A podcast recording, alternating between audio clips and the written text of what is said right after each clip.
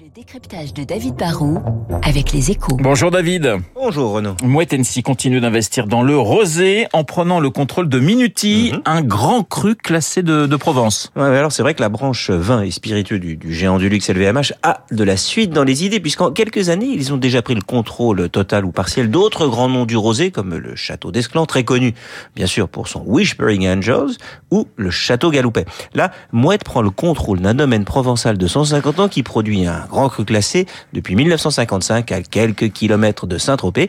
La famille Maton qui possédait l'exploitation va en conserver la direction pendant quelques années, mais c'est un rosé de plus qui rejoint l'écurie Moët Hennessy. Quel est l'intérêt d'un tel investissement? Alors, Moët Hennessy, comme son nom l'indique, c'est avant tout du champagne et du cognac. Mais depuis des années, le groupe se développe aussi dans le vin en misant euh, sur le nouveau monde, sur les grands noms du rouge, mais aussi de plus en plus sur le rosé pour plusieurs raisons.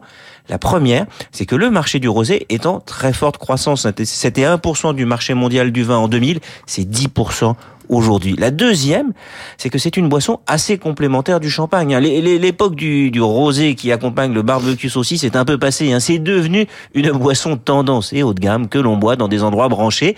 C'est de l'alcool pas trop fort, euh, qu'on doit consommer avec modération, mais que l'on peut partager. Et ça reste moins cher que le champagne.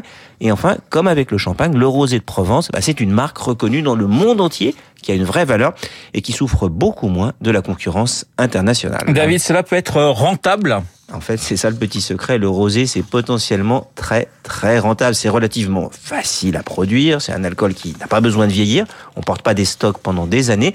Et les marges peuvent être excellentes là aussi pour deux raisons. La première, c'est qu'un rosé qui est reconnu peut se vendre entre 40 et plus de 80 euros la bouteille. C'est plus que plein de grands crus classés du Bordelais.